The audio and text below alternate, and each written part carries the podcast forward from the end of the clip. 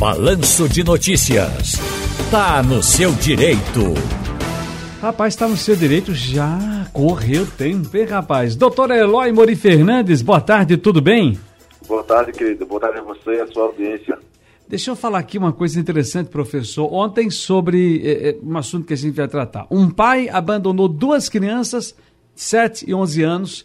Nós demos essa notícia, inclusive, no programa O Povo na TV ontem à noite na televisão, aqui no canal 2 da TV Jornal. O pai abandonou duas crianças, uma de 7 e uma de 11 anos, uh, dentro de um carro, embaixo do viaduto, para participar de um ato né, de bolsonarista na BR 2, de bolsonaristas na BR 232. Atos antidemocráticos ali no Curado, zona oeste do Recife. Os garotos foram encontrados pela Polícia Rodoviária Federal durante uma fiscalização. O carro que estava estacionado, local irregular e tinha as placas cobertas. Professor Dr. Eloy Mori Fernandes, eu queria saber do senhor o seguinte: que crimes este pai cometeu? Vamos lá, antes, antes, de qualquer coisa, é importante dizer que não importa o que ele foi fazer, né? Vamos, vamos excluir lá o evento. Vamos tirar primeiro o, o, a mobilização. Vamos primeiro perfeito. o que ele fez com os filhos. Perfeito, perfeito. É, o Código Penal, ele protege né, os bens jurídicos como se fosse um armário, né, uma, uma biblioteca. A primeira grande parte do Código Penal, na parte especial, protege a pessoa. Né, inicialmente, a vida, os artigos 121 ao 128, aí 129, lesão corporal, e logo em seguida, Ciro, os crimes de periclitação da vida e da saúde. Ou seja, quando uma pessoa coloca outra em perigo, né? no caso específico do artigo 133, é justamente o abandono de incapaz, né? que é quando você abandona uma pessoa que está sob seu cuidado, sua guarda, vigilância, autoridade, enfim. Se eu disser assim, Ciro, toma conta do meu filho aqui que eu vou aqui, você já está nessa condição né, que se você deixa, avalie um pai. Então, um pai ainda é mais complicado ainda, assim. Por quê? Porque, segundo a parte geral do Código Penal, precisamente no artigo 13, do nexo de causalidade, quer dizer, o elo de ligação entre o que aconteceu e o que você fez, para fins de lhe atribuir responsabilidade penal por aquele resultado, ele diz o seguinte: se eu chamar você, Ciro, para atravessar um rio e você disser, eu não consigo, eu não sei nadar, e eu lhe convencer e disser assim, vamos, Ciro, que eu, lhe, que eu lhe salvo caso você se afogue. Se você se afogar, eu respondo por homicídio. Da mesma forma, e até antes dessa condição, estão os pais. Né? Então, assim, o crime é um crime de abandono de incapaz clássico.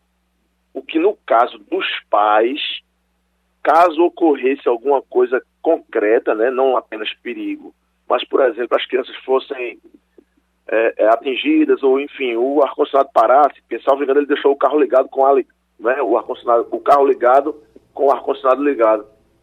E assim, acontecesse qualquer coisa com as crianças, porque são crianças, de uma vez que são menores de 12 anos, ele responderia, Ciro, como se ele tivesse causado, porque de fato ele causou, a, par a partir da sua relevante omissão na condição de pai em seu dever de cuidado.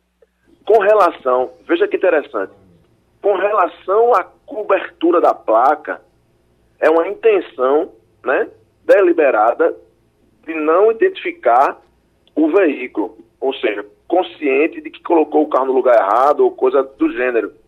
O que em tese se enquadraria-se num, num crime chamado adulteração de sinal identificador de veículo automotor. Ele não estaria alterando, mas ele está com o pano por cima, suprimindo a identidade nacional do veículo. Então, veja, os pontos apresentados pelo professor, e gente, quando nós, quando tanto o professor e eu chancelei aqui, dizendo que a gente não ia tratar especificamente da mobilização, porque aí já é outro tipo de crime que a gente está é lá, outra abordagem. É outra abordagem.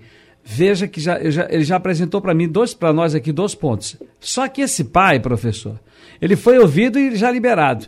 Como é que se dá esse trâmite nesta, desde a condução à delegacia, a ouvida, a liberação, e se ele vai responder de alguma forma? Sim, sim, certamente irá. Veja bem, numa outra abordagem, que é uma abordagem processual penal, ou seja, cabe prisão preventiva, cabe prisão temporária ou alguma prisão anterior ao julgamento, O crime especificamente, Ciro, do artigo 133, prevê a pena privativa de liberdade sob a espécie detenção. Isso significa dizer, só por essa modalidade, que jamais a pena a qual eventualmente ele seja condenado iria começar em regime fechado. Quer dizer, detenção já garante que a pena irá necessariamente começar em regime pelo menos semiaberto. Repare, penas só iniciam em regime semiaberto, quer dizer, é o imediatamente mais gravoso em relação ao aberto, quando são superiores a quatro anos. A pena desse crime é de seis meses a três anos de detenção. Detenção. Então, repare, não havia qualquer razão dele se manter preso, ou ser mantido preso, melhor dizendo, uma vez que, ainda condenado por esse crime específico do caput, né, do artigo 133, que como a gente viu naquele caso de grande repercussão, se desse abandono resulta morte, o crime é outro, né? 4 a 12 anos, reclusão, aí nesse caso caberia prisão. Como ele ficou na figura simples, que a gente chama do caput do artigo, sem as qualificadoras pelo resultado, não aconteceu nada, graças a Deus, com as crianças, né? Ele só vai responder pelo crime relativo a essa conduta contra as crianças, por uma pena de seis meses a três anos de detenção.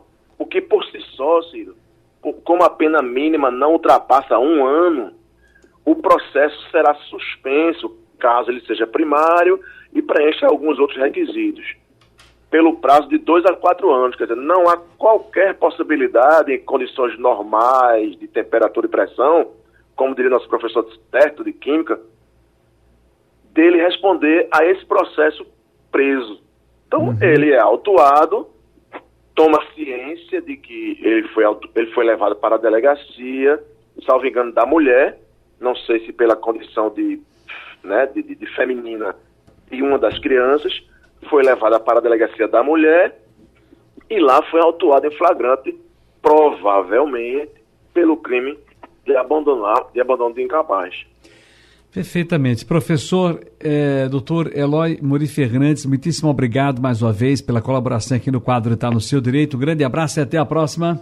Eu que agradeço, querido. Como dizer assim, gente, o que é bom a gente se acostuma rápido, né? Então ah. eu já estava com saudade. tá bom então, um abraço grande. Um grande abraço, sucesso. Mais ainda.